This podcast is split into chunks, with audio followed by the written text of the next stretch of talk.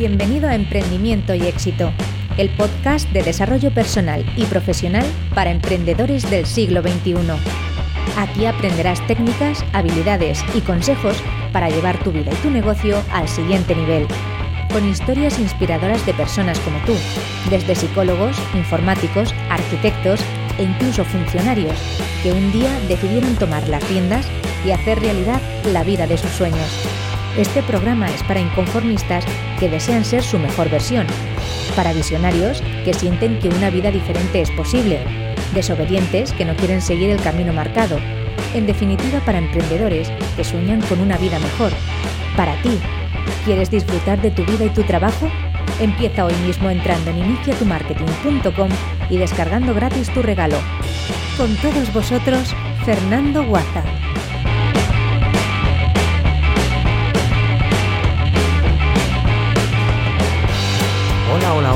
Buenas y bienvenido a este nuevo episodio de Emprendimiento y Éxito. Lo primero de todo, gracias por estar ahí, gracias por escuchar el podcast. Este podcast está dedicado a ti, a personas como tú, a emprendedores, a profesionales incansables que desean mejorar día a día, que buscan ese éxito personal y profesional que todos deseamos. Soy Fernando Guaza y en el siguiente rato voy a compartir contigo todas esas técnicas, habilidades, estrategias, pero sobre todo la mentalidad para convertirte en la mejor versión de ti mismo y llevar tu negocio al siguiente nivel. Y si quieres más, te invito a que entres en iniciatumarketing.com, mi casa digital, donde puedes encontrar más recursos, artículos, vídeos, todo ello en relación a tu desarrollo personal y al emprendimiento digital con éxito. Y hoy vamos a hablar muy mucho de emprender y de éxito, porque te traigo una entrevista con Fernando Álvarez de desde ladrinchera.com. Fernando es una persona que lleva emprendiendo desde muy joven, que creó una de las primeras agencias de marketing online allá por 1996. Sí, en el siglo pasado te estoy hablando, Lleva todo esto del emprendimiento tatuado a fuego y es un férreo defensor de ello. Pero como verás en la propia entrevista, no meramente del hecho de emprender un negocio, sino de ser una persona emprendedora. Nos explica los motivos de por qué emprender, claves de cómo mejorar día a día en tu vida, o hablamos, por ejemplo, de hábitos, creencias, habilidades, liderazgo. Te aseguro que es una entrevista llena de muchos tips muy, muy, muy, pero que muy interesantes. ¿Te apetece el plan? Pues vamos a ello. Pero antes, sí, Recordarte que si te gusta el podcast, por favor me lo hagas saber. Y para ello, la mejor manera es dejándome una reseña y una valoración 5 estrellas en iTunes o un me gusta en iBox. Y ahora sí, vamos a por el episodio, así que música para levantar el estado emocional.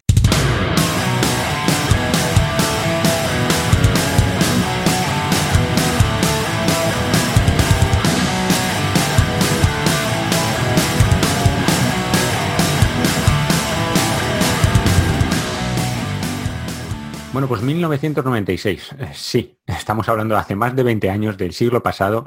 Yo por aquel entonces creo que ni sabía de la existencia de Internet, no, no que no utilizase, no sabía ni la existencia de Internet y menos aún que, cambiaría el mundo.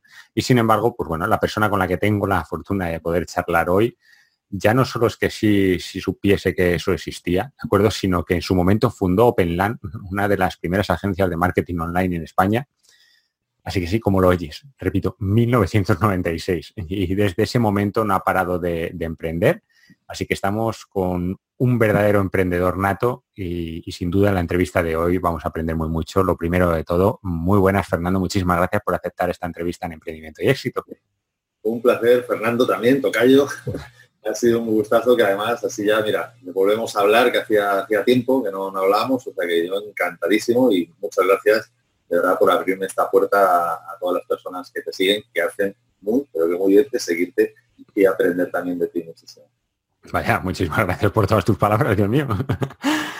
Bueno, como os decía Fernando, Fernando Álvarez eh, es un emprendedor nato, lleva más de 20 años, porque bueno, desde que fundaste esa agencia de marketing online, aunque desde el año 2000 eh, llevas trabajando más en todo el tema de, crecimiento personal, ayudando a otras personas a, alcanzar su máximo rendimiento y mejores resultados, tú mismo dices. Y bueno, pues todo ello gracias a que, a que tú anteriormente ya has transitado ese camino y aprendido de, ya has aprendido aprendiendo de, de los mejores, porque por lo tanto sin duda puede ser un gran mentor para todos nosotros. Pero aún así, pues bueno, preferiría que nos explicases tú un poquito mejor quién es Fernando, mejor con tus palabras, y, exactamente ahora mismo a qué te dedicas. ¿Quién es Fernando? Pedazo de pregunta. Y además es curioso porque en las entrevistas que yo hago en el podcast es justo la primera pregunta que hago, pero claro, es muy distinto hacer la pregunta que tener que responderla. Cambia mucho. ¿Quién es Fernando? Pues, pues una persona monda lironda, una persona más, digamos, que, todos los días se levanta con, con, bueno, intenta levantarse con ideas y con sueños. Hay días que se levanta con más ganas, otros con menos, evidentemente, pero que sí, que busca la forma de pelear todos los días por lograr avanzar, por lograr mejorar, por sobre todo sentirse que a nivel de desarrollo personal, de desarrollo humano, digamos que, soy mejor persona. Es, es mi objetivo diario. Eh, y sobre todo, ah, bueno, sobre todo y paralelamente disfrutar cada día. es otro de mis objetivos. Cada día ser mejor persona y disfrutar más. Si eso se cumple, para mí el día ya ha sido, ha sido un buen, muy buen día.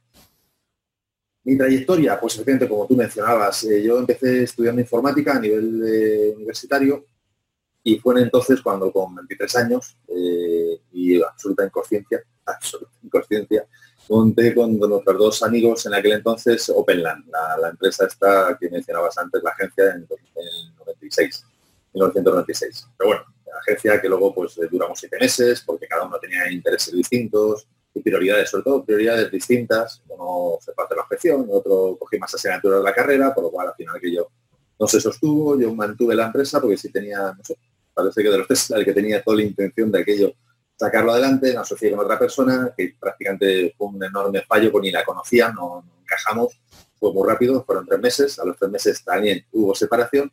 Y a la tercera vez que la monté dije, bueno, pues esta es la mía, sin socios, a ver qué ocurre, a ver si el fallo va por otro lado o si era esto, pues puede ser que fuera eso, porque con la tercer intento aquí estamos todavía funcionando, o sea que me sentí muy bien. Y como bien mencionabas, sí es verdad que, cuando yo tenía 17 años eh, fue cuando yo empecé a conocer y meterme en el mundo del desarrollo personal, gracias a, dos libros que, dejó caer en mis manos un muy buen amigo. Y a partir de ahí poco a poco fui bueno, pues profundizando en ese área y en el 2006 concretamente fue cuando, bueno, 2001, pero sobre todo 2006 fue cuando ya decidí eh, profesionalmente dedicarme también al mundo del desarrollo humano. Digo 2001, 2006 porque bueno, en el 2001 sí empecé ya a trastear más, pero no de manera profesional. Cuando digo trastear, quiero decir a formarme, que a lo mejor el término no tampoco se entiende.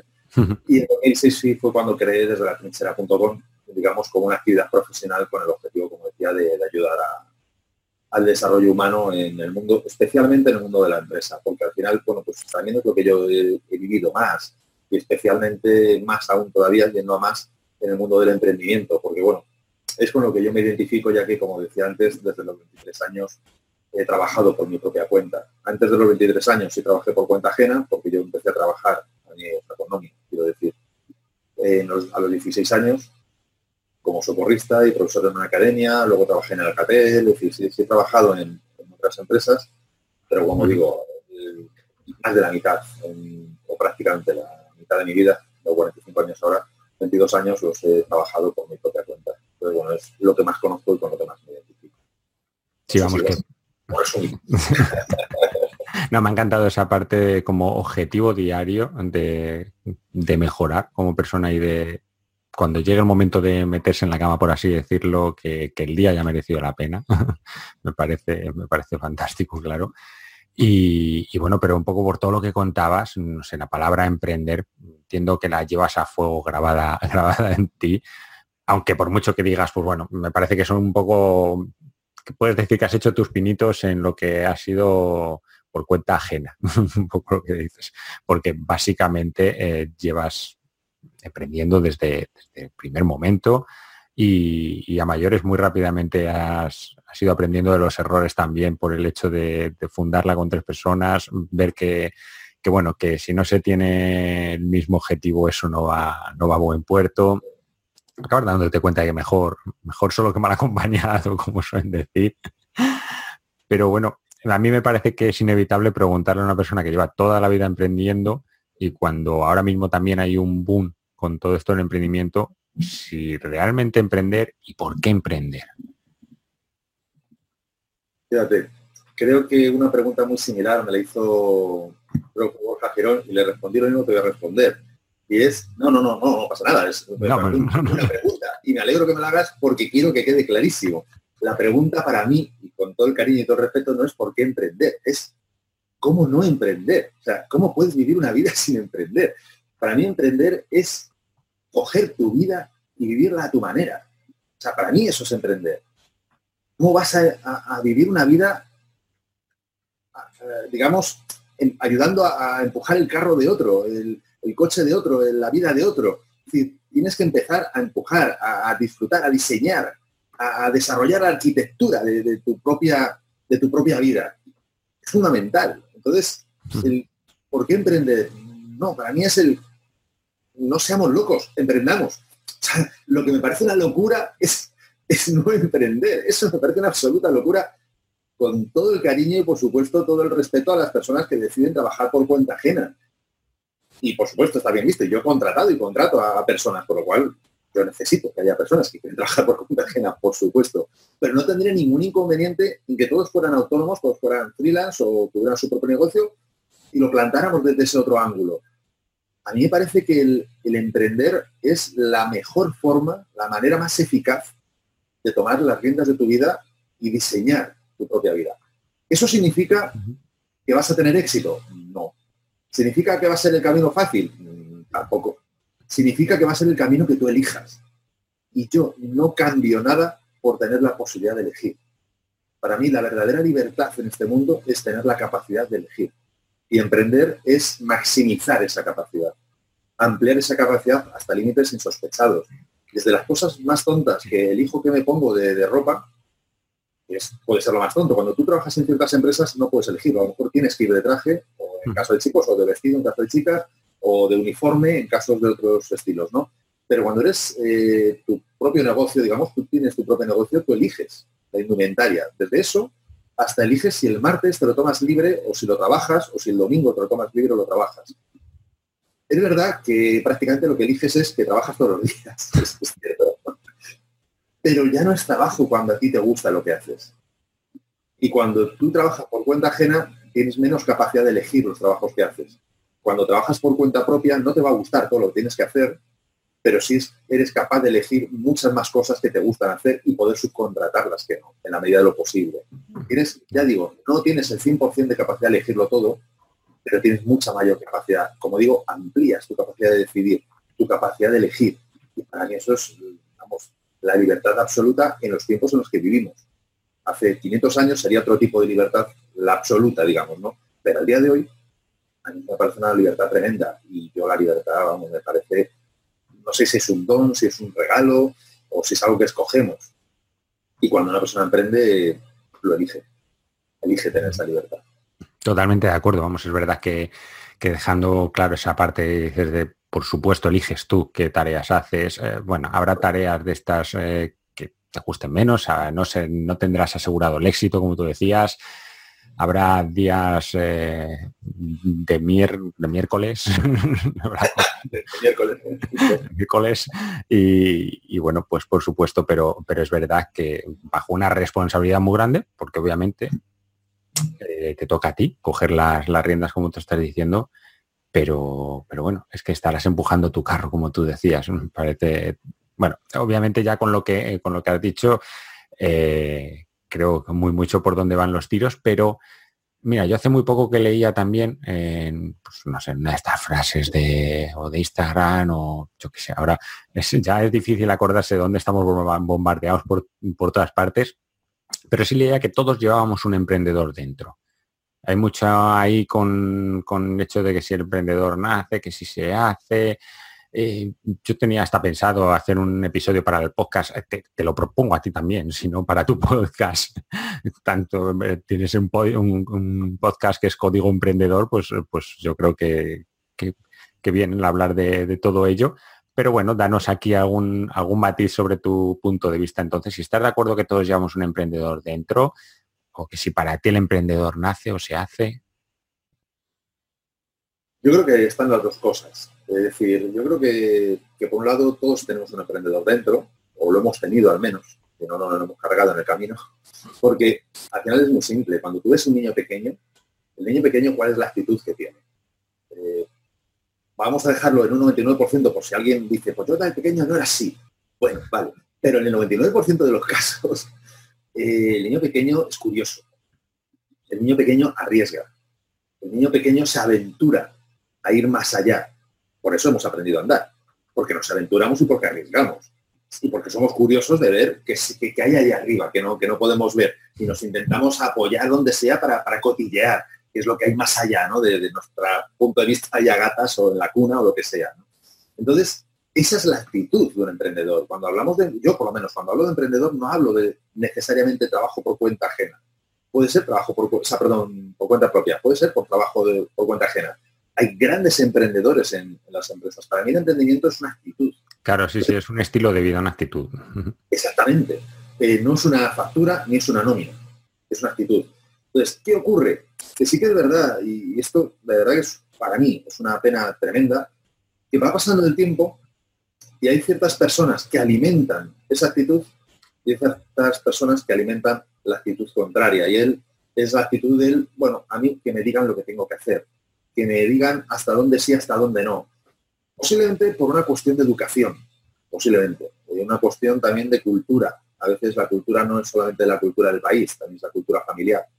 De no, no arriesgues, eh, esto está mal, esto está bien. Llega un momento que el niño de tanto mal, tanto bien, dice, mira, a mí que me digan que está bien, que está mal, porque ya no sé que está bien, que está mal. Entonces, mientras que no me digan, yo no actúo. Si corro riesgo y me llevo colleja o me llevo cachete, pues llega un momento que dejo de arriesgar, dejo de ser niño. ¿Qué ocurre? Que llega siendo un adulto, o sea, llega a la edad adulta siendo pues, un niño castrado en ese aspecto, en el aspecto más de, ímpetu, de, de, actitud emprendedora, digamos. ¿no? Y eso es una pena es una pena porque me parece que la actitud emprendedora, montemos empresas o no, la deberíamos de tener siempre. Es la actitud mm, de que te gusta una chica o un chico y, te la juegas y pruebas a ver qué ocurre. Y a veces te dirán que sí y a veces te dirán que no. O bueno, si te han dicho que no, pues es no. Probemos otra vez. A ver qué ocurre. Porque si no, la humanidad no se habría reproducido en la vida. y tú ni yo estaríamos aquí. Es esa actitud emprendedora de decir, sé que hay una posibilidad. Vamos a probar. pero a veces hay suerte.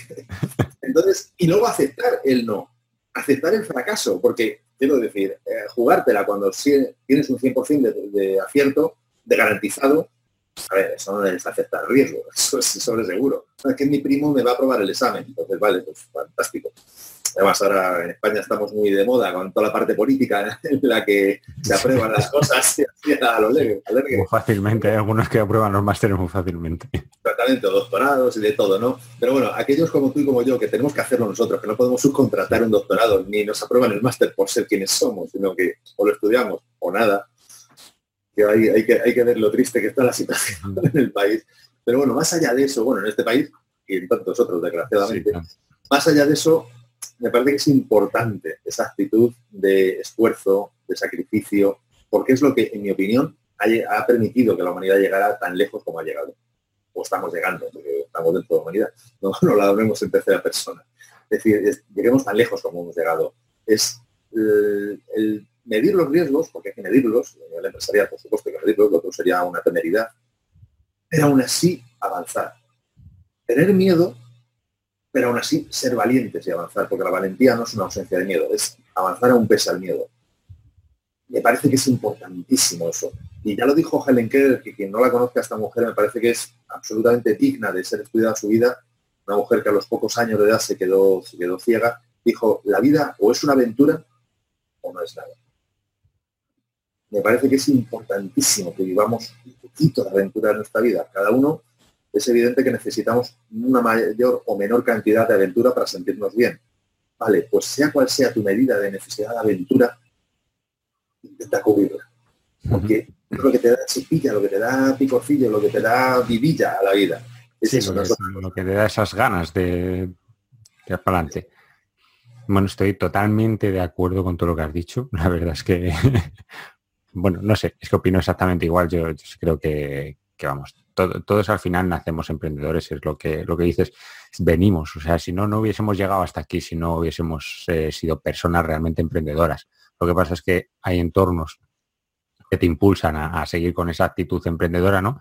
Y entornos, eh, por lo general, todos, la inmensa mayoría, porque bueno, al final de pequeños raro es el niño que no escucha 200 veces al día no, o, cosas así, ¿no? Así que es muy difícil no llegar, como tú decías, castrado a, la adolescencia ya de decir, el, mira, si es que a mí me dicen que vaya por aquí, por este carril, yo tiro por este carril que me va a llevar menos collejas, como decías, pero también bastante menos satisfacciones, vas a llevar una vida que, que no es seguramente la que tú quieras vivir.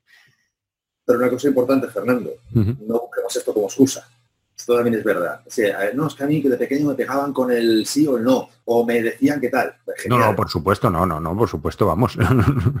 Imagínate a mí con 23 años que me decía mi madre. Pues, claro, claro, claro, no, no.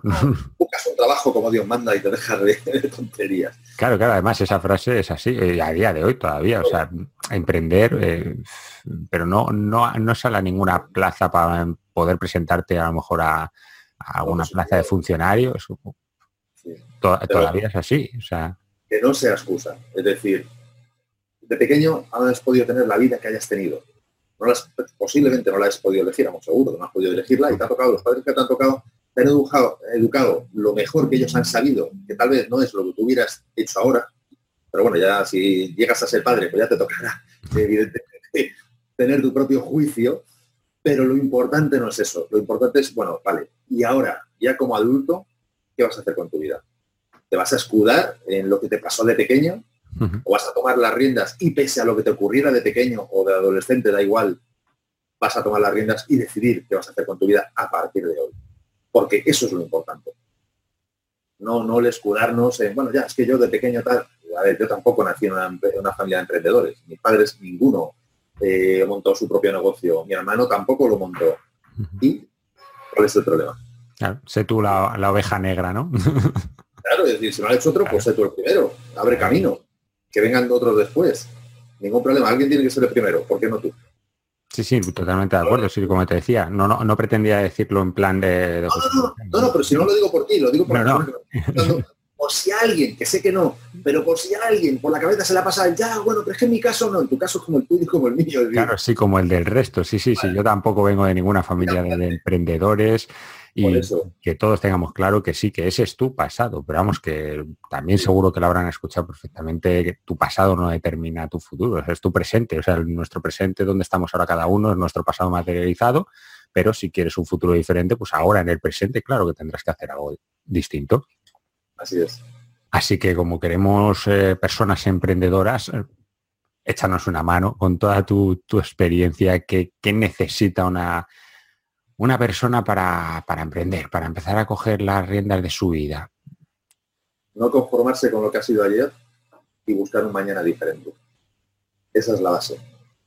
Esa es la base. En cuanto tú te conformas con lo que es hoy o lo que ha sido ayer, no vas a emprender porque ya está, ya lo tienes, no vas a hacer nada diferente. Un emprendedor necesita hacer cosas diferentes, necesita desarrollar algo, inventar algo. A lo mejor ya está inventado, simplemente va a mejorar el servicio porque el servicio que presta tal empresa no le parece el adecuado. Y él tiene una idea, él o ella tiene una idea de, cómo mejorarlo. Perfecto. O eso no está en el online y lo va a trasladar al mundo online. Perfecto. O al revés, lo va a sacar del online y lo va a llevar al mundo del 0.0, digamos, el, de no alcohol, el 0.0, porque considera que, puede ofrecer un servicio diferente simplemente. Perfecto. Necesita, no, no se conforme con lo que ya existía. Necesita querer modificar algo en el mundo, en la sociedad, aportar un valor. Por ejemplo, uno de los leitmotiv, uno de los motivadores más potentes para un emprendedor puede ser el querer dejar un legado, algo que te sobreviva, algo que cuando ya no estemos aquí, aún todavía esté funcionando. Ese funcionar no tiene por qué ser un motor, no tiene por qué ser algo mecánico, no, puede ser algo mental, es decir, un libro. Puede ser que tú has ayudado a una persona, esa persona ayuda a sus hijos y sus hijos ayudarán a alguien. ¿Cómo se les ayuda? Pues a lo mejor enseñándoles a hacer algo. A lo mejor es enseñándoles a cambiar una forma de pensar o una forma de vivir. A lo mejor es ayudándoles a superarse y de esa manera esa persona tal vez el día de mañana ayude a otra a superarse también. Y eso tal vez, digamos, vaya más allá de tu propia vida. Es, para mí eso es dejar un legado. Y eso es fundamental, porque eso es un leitmotiv, eso es una palanca que, nos ayuda a levantarnos todos los días, a superar los baches. muchos nos vamos a tener por el camino, pero, pero eso es la vida. El, tener baches es la vida como es ir al campo y que te encuentres con piedras. Pero bueno, para eso estamos, para sortearlos, para aunque nos tropecemos, que nos hemos tropezado cuando hemos aprendido a andar, cuando hemos aprendido a montar en bici, cuando hemos aprendido a nadar, nos hemos ido abajo, al fondo, y hemos tenido que sacar coraje y, como sea, salir para arriba. Y que son fundamentales, ¿no? En ese proceso de aprendizaje, ¿no? Es básico, porque eso es lo que nos endurece, eso es lo que nos hace más fuertes pero tenemos que tener la mentalidad adecuada para poder hacernos más fuerte con esos diferentes baches que la vida nos va poniendo. Para mí esta es la base. Perfecto. A ver, pues quería preguntarte, porque tú, si para cualquier persona que, lo sepa, pues, que pueda saberlo, que entre en la web desde latrinchera.com, que no antes lo has mencionado, pero, pero no había dejado yo claro al principio, y podría descargarse un ebook con más de 100, nada menos, si has escuchado bien, con más de 100 acciones, 100 creencias, 100 actitudes, ¿vale? ¿De acuerdo? Que conformarían lo que podríamos denominar un emprendedor de éxito. Y lo que decíamos, no, no estamos hablando meramente de emprendedor online, no estamos hablando meramente de, persona que, crea su negocio, porque eh, como, decías tú, Fernando, hay grandes emprendedores en, en empresas. Es una, es una actitud y es un estilo de vida, una manera de afrontar la vida y tú has recogido ahí más de 100, nada menos. Así, grosso modo, en un rato has dicho, voy a escribirlas en más de 100. Es imposible hablar en la entrevista de, de todas, y, bueno, como te decía incluso antes de empezar esta entrevista, digo, yo quiero que me, que me digas, eh, pues bueno, aprovechemos y que me digas realmente la chicha, tú que llevas 20 años aquí, no sé, has emprendido desde hace mucho más, conoces un montón de emprendedores, te has formado con, personas, eh, no sé, increíbles eh, de, habla hispana y de, habla inglesa, pues para ti, ¿cuáles serían las que más determinan, por así decirlo, a una persona de éxito, a una persona emprendedora de, éxito? Me vas a permitir, Fernando, que te responda sin responderte. Me explico. Eh, ¿Por qué hay más de 100? Sí es verdad que son, un montón, pero ¿por qué hay más de 100? Y por qué además dentro del propio ebook eh, explico un método para poder sacarle partido, porque claro, más de 100 es como, puff, y en tres vidas, ¿no? No te puedo decir, por eso no te puedo responder, pero aún así te voy a responder y te voy a dar, te a dar material a la, respuesta, digamos. Pero no te puedo responder cuáles son las cinco más importantes porque no hay cinco más importantes. Hay cinco más importantes para ti, pero hay otras cinco más importantes distintas de las tuyas que son las que son para mí y otras para otras personas.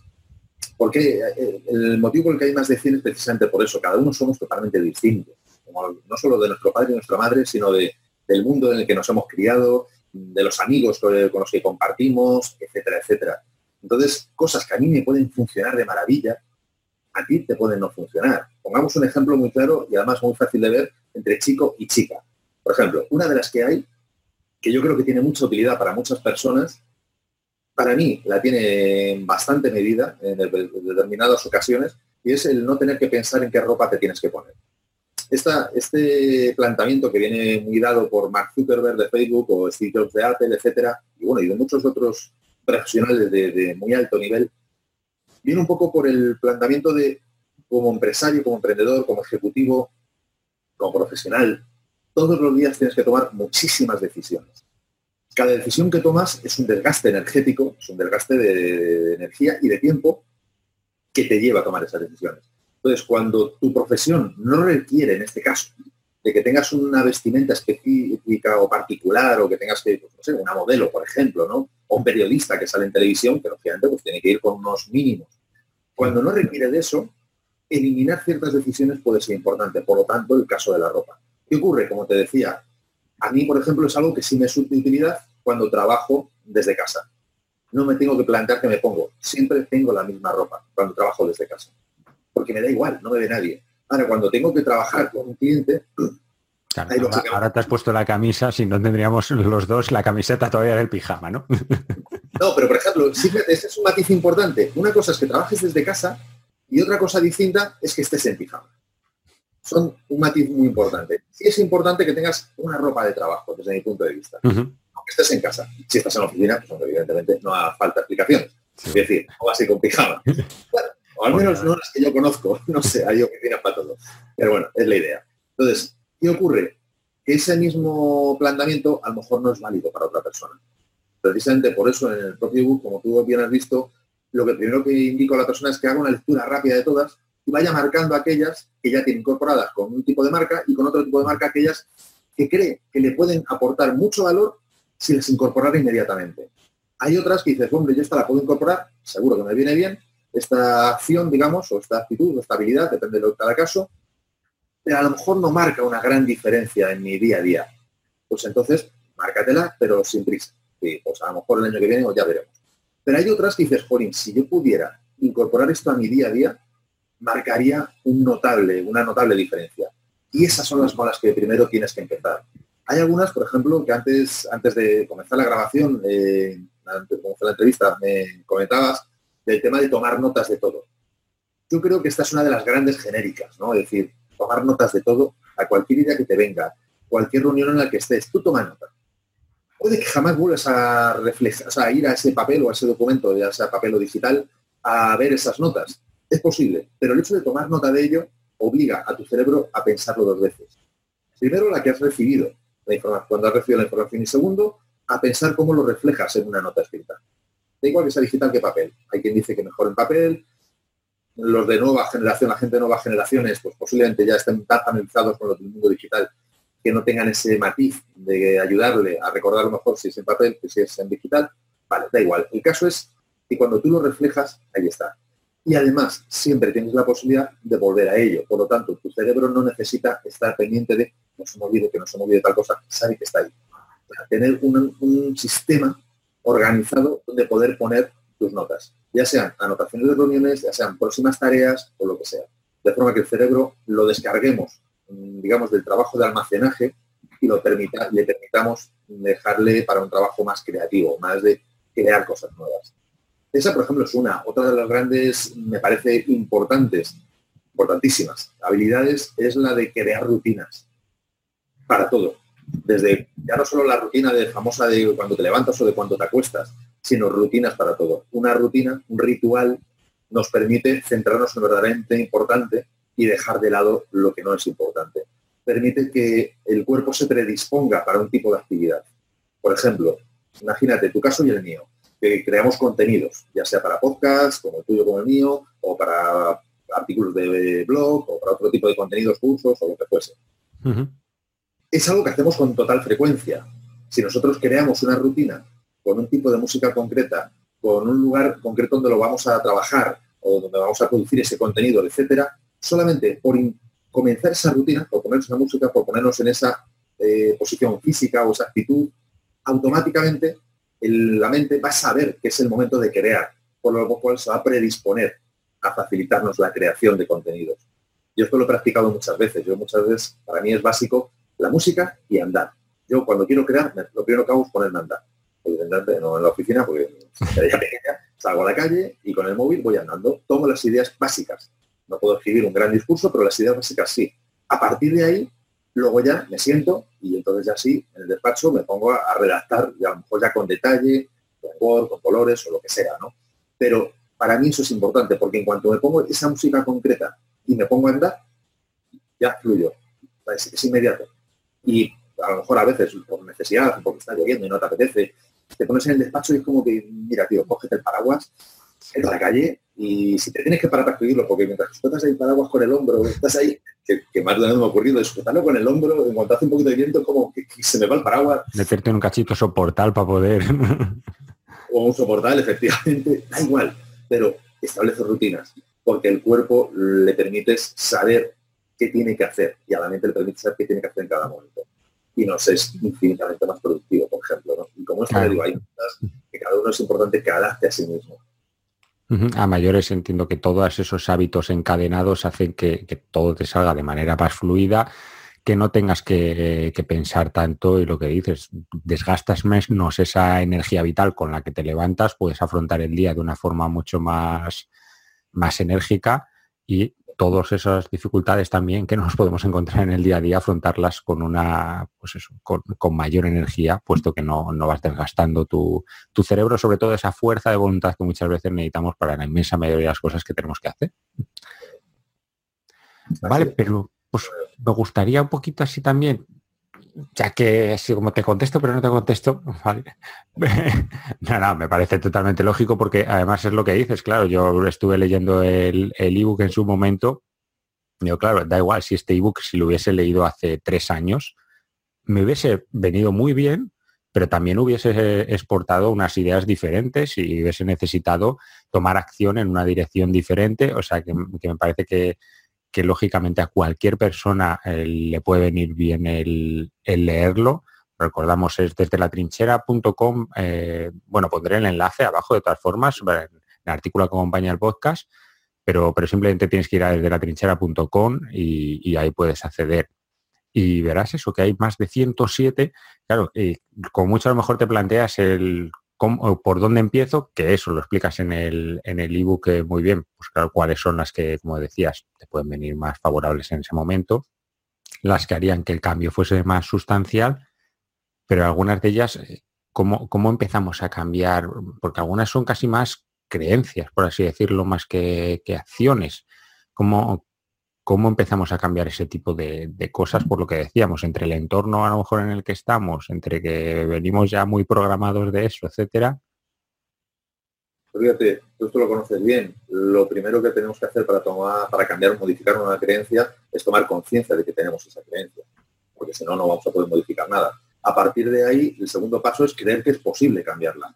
Porque si nosotros pensamos que tenemos una creencia, pero no pensamos que es posible cambiarla, tampoco la vamos a cambiar y, luego después, como siguiente paso, dependiendo del tipo de creencia que sea, determinar cuáles son los pasos que tenemos que hacer para poder cambiarla. Y cada creencia, lógicamente, va a ser distinto, pero al final lo que sobre todo es muy importante que tomemos conciencia es que las creencias están en nuestra mente. No son cosas físicas, no son cosas materiales. Por lo tanto, lo único que tenemos que hacer es modificar cómo nosotros pensamos con respecto de eso que creemos. Nosotros se nos ha educado o nos hemos autoeducado a decidir que esto es posible que esto no es posible, que esto está bien o que esto está mal.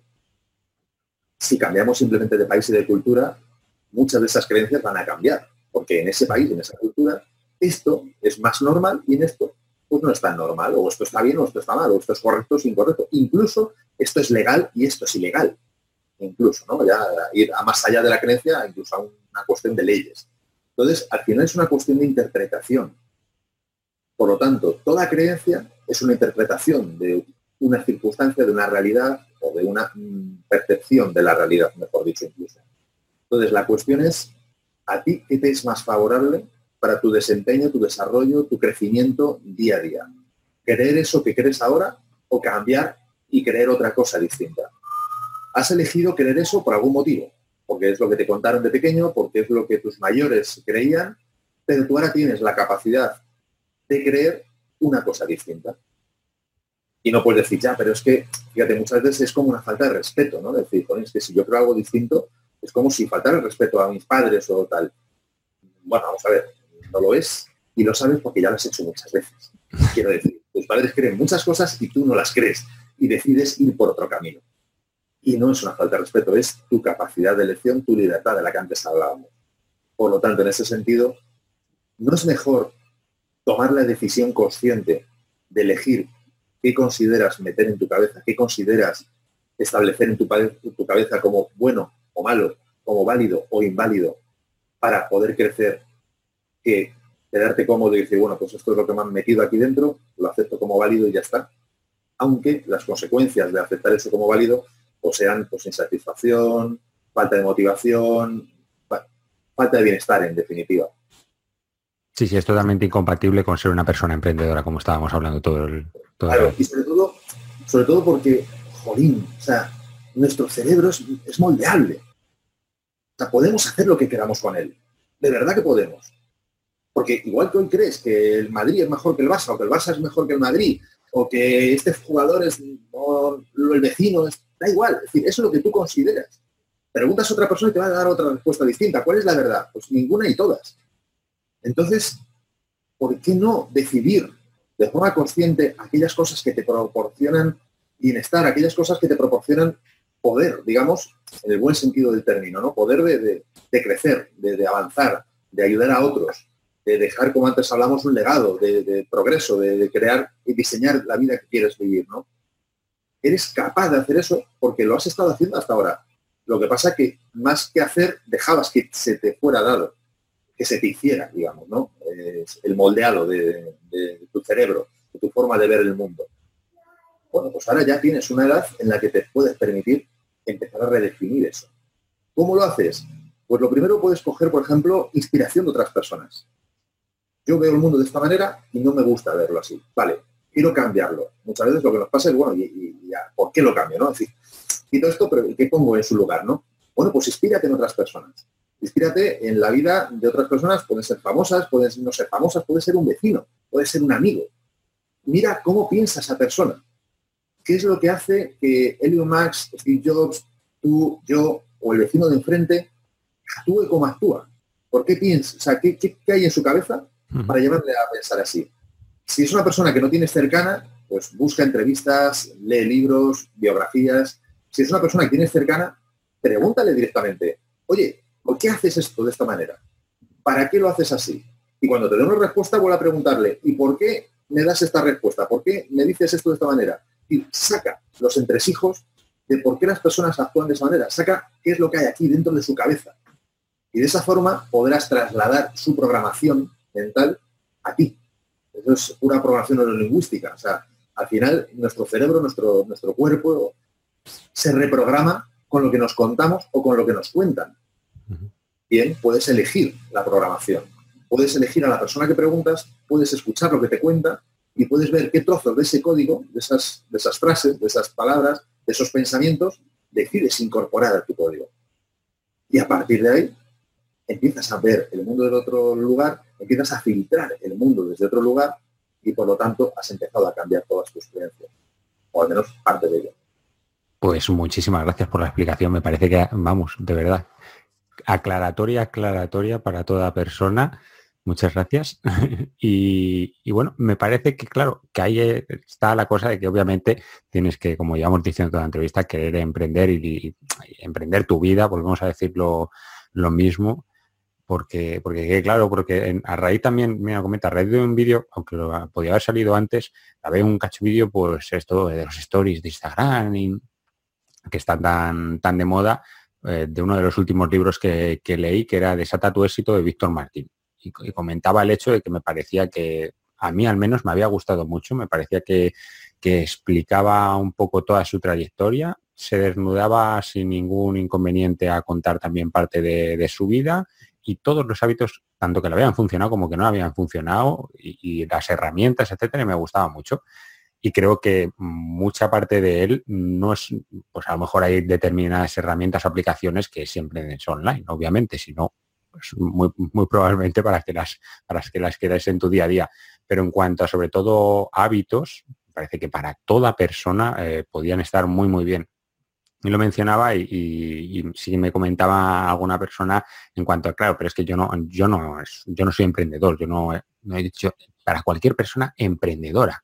O sea, a mí me parece que esto sirve para cualquier persona que quiera coger las riendas, que quiera decidir el, ostras, voy a ir por este camino. Por eso lo de, lo de matizarlo y para ello tienes que, liderar tu, vida, obviamente, coger esas riendas que decías. Eh, intento hilarlo, ¿vale? Esto del, liderar, ya que, ya que estamos, iba a ir terminado la entrevista, pero, pero unido a esto, que tú, tú has hablado mucho también de, de liderazgo, de líderes, para ser un emprendedor de éxito entiendo que tienes que ser líder y, me gustaría que nos, que nos hablases un poquillo respecto a eso porque, claro, yo sí siento, por ejemplo, que, que yo de líder, mm, como que, como que no. y tengo, quizá tengo, quizá tengo una idea poco clara en cuanto al liderazgo. Después de escuchar episodios tuyos, después de haber leído cosas, sí que lo tengo bastante, bastante más claro, ¿no? Todo esto de liderarte primero a ti para luego liderar a, a otros, obviamente, pero me gustaría que nos explicases un poquillo todo respecto a lo del liderazgo. Pues fíjate, lo, has dicho justo así, es decir, hay muchos modelos de liderazgo y cada persona que puedas preguntar te va a dar una visión distinta de liderazgo.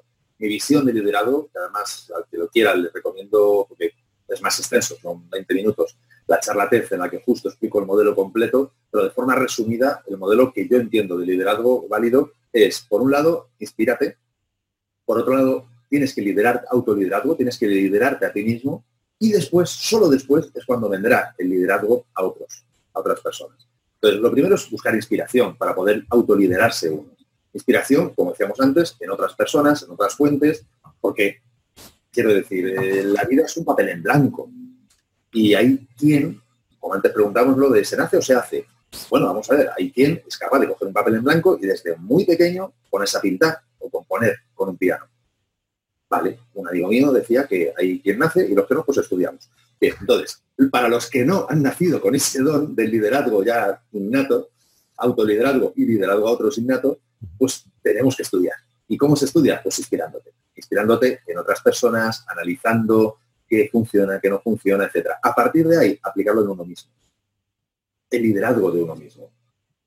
Y una vez que tú te lideres, se producirá de forma iba a decir mágica, a ver, es mágica, porque es lo que se ve desde fuera, es como la magia. Desde fuera, desde fuera del escenario, es wow. Desde dentro del escenario no hay magia, hay estructura, hay método, hay hilos que van moviendo las cosas. Vale, pues en liderazgo ocurre lo mismo.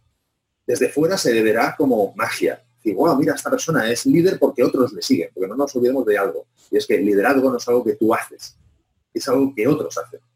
Cuando tú lideras a otras personas, no es algo que tú estás haciendo, es que las demás personas te están eligiendo a ti como líder.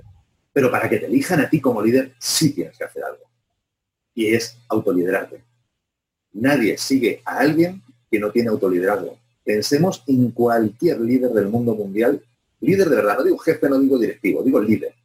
Porque una cosa es ser directivo, otra cosa es ser líder. Y muchas veces en muchas organizaciones el líder no ostenta el cargo y esto también es importante cuando tú tienes tu propio negocio o trabajas con alguien, da igual, de diferenciar quién es el líder en ese equipo, en ese grupo, en esa organización y quién es el cargo. Porque a veces coincide, a veces no.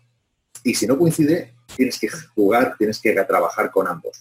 Uno porque es el que firma y otro porque es el que dice lo que se tiene que firmar, el que al final mueve a la gente. Entonces, como decía, pensemos en cualquier líder conocido, famoso o no tan famoso de nuestro entorno y veremos cómo ese líder, si es verdaderamente líder, o sea, que otros le han elegido a él o a ella, tiene autoliderazgo. Es una persona que sabe, en mayor o menor medida, lo que quiere en su vida. Digo, en mayor o menor medida porque, a ver, antes que líder es persona. Y como persona, pues tendrá sus momentos de duda, sus bajezas, sus flaquezas, y no será maravilloso ni será un santo. No. Tendrá sus momentos para decirle, vete lejos y no vuelvas, y sus momentos de adoración, pues como pasaba con Steve Jobs sin ir más lejos, ¿no? Que por lo que se cuenta, parece que había momentos de adorarle y momentos de, a ver, chavalote. odiarle totalmente. Absolutamente, ¿no? Pero bueno, antes que líder uno es humano, evidentemente, ¿no? Entonces, lo primero es el autoliderazgo. Saber lo que buscas, tener el valor, el coraje, el arrojo de tirar hacia adelante. Y eso, eso enamora, eso engancha. Una persona así engancha y a una persona así se la sigue y a una persona así se la hace caso. Y eso es el liderazgo. Cuando vemos a alguien que, va hacia adelante, entonces tú quieres seguir a esa persona. Ya digo, en el vídeo está mucho más explicado con... Pondré, sí, sí, iba a decir ahora. Pondré más, pero por no extendernos 20 minutos ahora aquí. Sí, sí, no, no, por supuesto. Por poner, poner el, enlace también en el artículo que acompaña a la entrevista. Y bueno, estamos terminando y como, como todo el mundo sabe, pues antes de terminar, mi pregunta final es la misma en todos los casos y además llevamos todo el rato hablando de emprender nuestra vida, hablando de temas de éxito. ¿Qué es para Fernando Álvarez el éxito y qué libro nos recomendarías a toda persona que considere relevante o te diría que te haya ayudado o marcado, eh, eso sí, lo pones en tu propia web, qué libro te, a ti te, cuando has mencionado al principio esos dos libros, no has citado exactamente cuáles, pero bueno, quería saber si ese u otros, pues cuáles son para, para ti un, libro que toda persona emprendedora debería leer. Pues respondiéndote a la primera pregunta, ¿de qué es para mí el éxito? Como antes tú decías con lo del ebook, ¿no? que si lo hubieras leído hace tres años, pues hubiera sido distinto. yo te voy a dar una respuesta ahora. No es la respuesta que te hubiera dado hace seis meses, posiblemente, incluso siete, ocho meses. No es la respuesta que te hubiera dado, pero es la respuesta que yo tengo ahora. Para mí el éxito es disfrutar cada día con lo que haces. Es decir, si es verdad que yo en tiempos atrás eh, hubiera definido el éxito de otra manera, por ejemplo, pues llegar a un nivel de facturación, hace muchos años lo hubiera definido así, hace menos años lo hubiera definido pues que la empresa siga funcionando, eh, lograr cosas. Sobre todo lo definiría, creo que la definición más común del éxito es lograr cosas y yo mismo he, he vivido con esa definición durante mucho tiempo, ya sean económicas o materiales o del tipo, o incluso espirituales, incluso espirituales, ¿no? Lograr acercarme a Dios o tener una vida más espiritual o lo que cada uno considere. Pero una de las cosas que yo he modificado, he, no sé, madurado o cambiado, no sé si es madurar o es cambiar, simplemente ya está, no, lo sé. No tengo esa capacidad de discernimiento en este momento. Pero una cosa que yo he modificado este verano precisamente es darme cuenta que el éxito es ser capaz de disfrutar cada día con lo que Es decir, si mañana fuese nuestro último día, esta semana que hemos vivido, ¿la hemos disfrutado realmente? ¿Hemos estado cerca y disfrutando de la gente que nos, que nos quiere y que queremos? Vemos cada cosa que hemos estado haciendo, cada episodio de podcast, esta entrevista, esos mails que hemos mandado, eh, ese desayuno que tomamos el otro día o hoy mismo, ¿lo hemos disfrutado? ¿O hemos sido como autómatas, robots y al final se nos acaba la vida y no sabemos muy bien qué, ha ocurrido, ¿no? No sabemos tal. Para mí eso es lo importante, el disfrutar cada día. Para mí eso es éxito. Si un día no lo disfruto, como bien decía la cita célebre, es un día perdido. No todos los días esto significa que yo lo disfrute, no, también pierdo días, por supuesto, ya quisiera yo no perder ninguno. Pero aunque sea un ratito intento disfrutar, aunque sea al final del día viendo una serie o tal, pero es sobre todo ser consciente de lo que hacemos. Porque muchas veces estamos comiendo un manjar, para nosotros supone un manjar, y vamos tan acelerados o pensando en otras cosas que no estamos disfrutándolo. O estamos viendo una serie y es como que, como el que abre el grifo y sale el agua. Solo lo valoras cuando abres el grifo y de repente no hay agua. Ahí te das cuenta del valor que tiene, ¿no?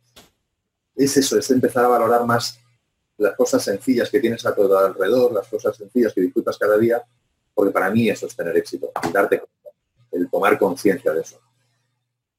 Y luego en cuanto a los libros, pues efectivamente, como bien dices, en la cerca de Desde la trinchera menciono dos de ellos, que son el Cómo ganar amigos, incluso las personas de Del Carnegie, me parece un libro fundamental, absolutamente fundamental para abrirte a un mundo de seres humanos y no de cosas ni de objetos, sino de seres muy humanos, más humanos que incluso seres, ¿eh? incluso Porque por la parte de luz y la parte de, oscuridad que todos tenemos, ¿no? De alguna manera. Otro libro muy importante que marcó un antes y un después fue el de Norman Vicentil, que el de pensamiento positivo, el pensamiento positivo. De darnos cuenta que los pensamientos son los que son, pero nosotros decidimos qué pensamientos queremos tener. No, no se nos vienen dados. Te parece como, no sé, es algo que ocurre aquí arriba y, y es que ocurre. No, no, a ver, ocurre, de verdad algo ocurre, pero tú tienes la capacidad de decidir sobre esos pensamientos. Porque si tú no la tienes, ¿quién la tiene? Eso ya empezaría a preocuparme. Espero que la respuesta de todas las personas que nos están viendo o oyendo sea la de no, no, la tengo yo. porque como la respuesta sea no, vete a un psiquiatra porque tenemos un problema. Es decir, tenemos un problema importante. Es decir, los pensamientos los controlas tú. Si no los controlas tú, de verdad, vete a un médico. Ahí tenemos otro tema que tratar. Entonces, en ese sentido, esos dos libros me parecen importantísimos. Pero nunca hay dos sin tres, hay un tercero. Y el tercero, que yo lo recomiendo muchísimo, que ya es un libro muy bueno, estos dos tienen sus 50 años tontos, pero este tampoco se va a quedar corto, este pues fácilmente tenga a lo mejor 70, 80 años, pero creo que es tan válido al día de hoy como cualquier otro, es el de Dino, el vendedor más grande del mundo. Un clásico donde los haya, que se sigue reeditando, no hace falta ni de comprarlo ni de segunda mano, lo hay en papel, yo creo que en casi cualquier librería y si no se puede pedir fácilmente. Eh, tropecientos miles de idiomas, si a alguien es más cómodo leerlo en cualquier idioma, en arameo, no, pero en japonés seguro que sí, también está. me parece un libro increíble, de desarrollo personal, es novelado, es muy finito, se lee con muchísima facilidad. Y aunque bueno, tiene un matiz religioso, bueno, está ahí, eh, da igual que seas creyente o no seas creyente, el aprendizaje y la jugo del libro te lo puedes llevar en cualquier caso. Si se lee con, la mente abierta, digamos. Sí, con apertura mental. Exactamente, ¿no? Viéndolo desde ese lado más religioso, ¿no? Eh, no es un libro religioso para los efectos, eso que quede claro, no lo es, pero bueno, tiene... Hay algún personaje que sí toca, no quiero hacer spoiler del libro, pero hay un personaje que sí toca algo del tema religión, ¿no? Ya digo, para mí son tres libros que han marcado un antes y un después. En primer lugar, porque me abrieron al mundo del desarrollo personal, vi que había un mundo más allá del que yo vivía en aquel entonces, sobre todo porque, ya digo, los leía a una tempranísima edad, a los 17 años, tuve esa suerte. Y además porque me permitió interactuar, interrelacionarme con otras personas de una manera mucho más cercana, generar mejores conexiones. Y hoy el, todo lo que yo he podido lograr en la vida es gracias a poder relacionarme mejor con, con otras personas. Por mí mismo no habría logrado, vamos, no la mitad, la mitad de la mitad de la mitad. en ese sentido, y si me permites, desde aquí ya doy gracias a todas esas personas que de un modo u otro me han acompañado, como justo ahora mismo tú me estás acompañando, y en ese sentido de verdad te lo, te lo agradezco, dándome esta oportunidad, abriéndome esta ventana. A ti. Tenemos que ser conscientes de eso, de cuánto tenemos que agradecer a todas las personas que de una forma más activa o más pasiva nos han ayudado con enseñanzas, con ejemplos, eh, aupándonos, qué sé yo. imagínate el agradecimiento que yo puedo tener a Joe Roman, a Bruin, como yo lo llamaba, eh, porque él era, fue el Bruin, la mascota de Nucla en su día, cuando en su día, el, no me año, pero cuando tenía 17 años, hace muchos años, esto, dejó caer en mis manos esos libros. cambió una vida. Fíjate, simplemente me recomendó los libros. Y a partir de cambió una vida entera. nunca sabemos cuánto bien podemos hacer a alguien simplemente dejándole en sus manos un libro. Mira, yo tomo nota del último, del vendedor más grande del mundo, que entre los tres es el que, el que se había oído pero todavía no había leído, así que yo mismo soy el primero que tomo nota de, uno de ellos. Eh, la verdad es que me parece... no, que ya me contarás cuando lo leas. Ah, vale, sí, sí, sí, por supuesto. Agradecido yo a ti por, aceptar la, la entrevista aquí para Emprendimiento y Éxito.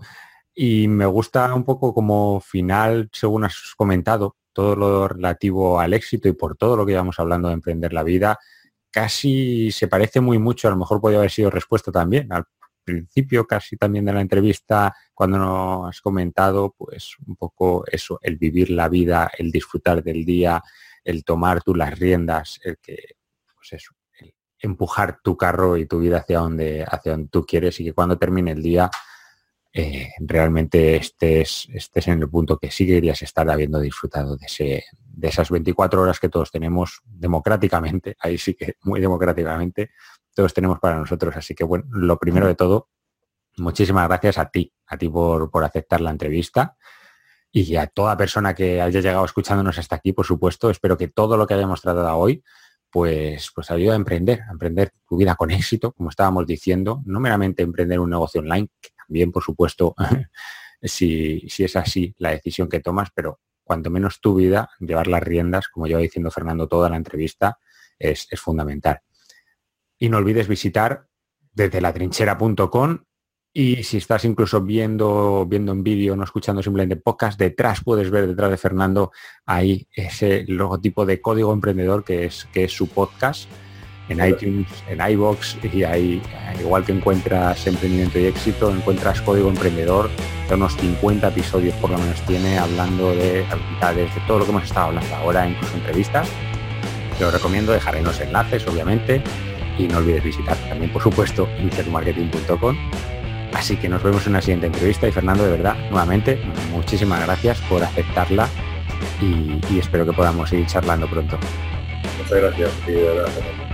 Bueno, un saludo. Y hasta aquí el episodio de hoy. No olvides visitar iniciatumarketing.com y descargar tu regalo gratuito. Recuerda dejarme una reseña y una valoración 5 estrellas en iTunes o un me gusta en iVoox si el episodio de hoy te ha sido de utilidad. De esa manera, además de tener claro que te ha gustado, me estarás ayudando a que el podcast llegue a más gente. Y como siempre, gracias por estar ahí. Nos escuchamos en el siguiente episodio.